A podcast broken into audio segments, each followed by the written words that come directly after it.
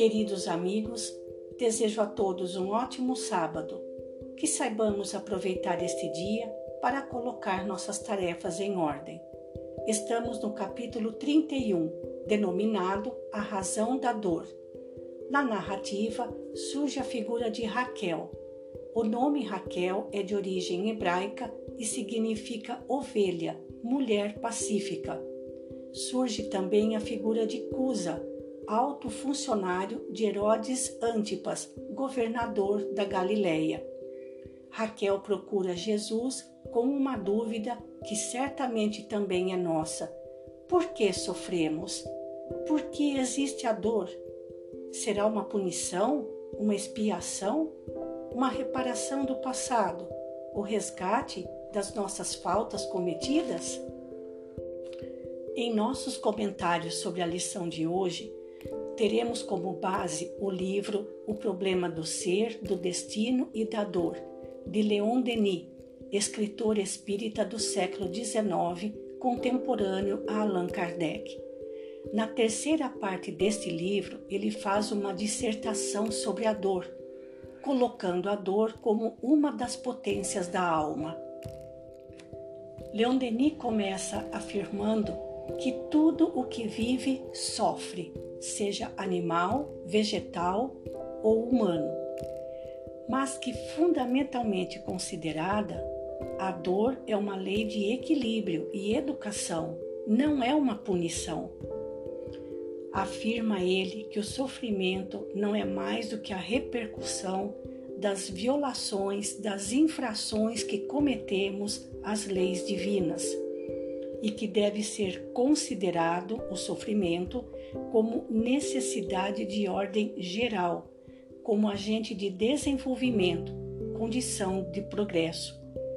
Todos os seres têm de passar por sua vez pelo sofrimento. Sua ação é benfazeja para quem sabe compreendê-lo, mas somente podem compreendê-lo aqueles que lhe sentiram os poderosos efeitos muito consciente das realidades da vida material, das dificuldades encontradas, ele diz: é muito difícil fazer com que os homens entendam que o sofrimento é bom. Cada um gostaria de pintar a vida ao seu bel prazer, mas não há bem sem dor, nem ascensão sem suores e esforços. As palavras de Leon Denis permanecem atuais em pleno século XXI. Vejam o que ele diz. A tendência geral consiste em fecharmos-nos no estreito círculo do individualismo, cada um por si. E não é isso que acontece na atualidade? Diz ele, por esta forma, o homem abate-se, reduz a estreitos limites tudo quanto nele é grande quanto está destinado a desenvolver-se, a estender-se, a dilatar-se. Ou seja, o pensamento, a consciência, toda a sua alma.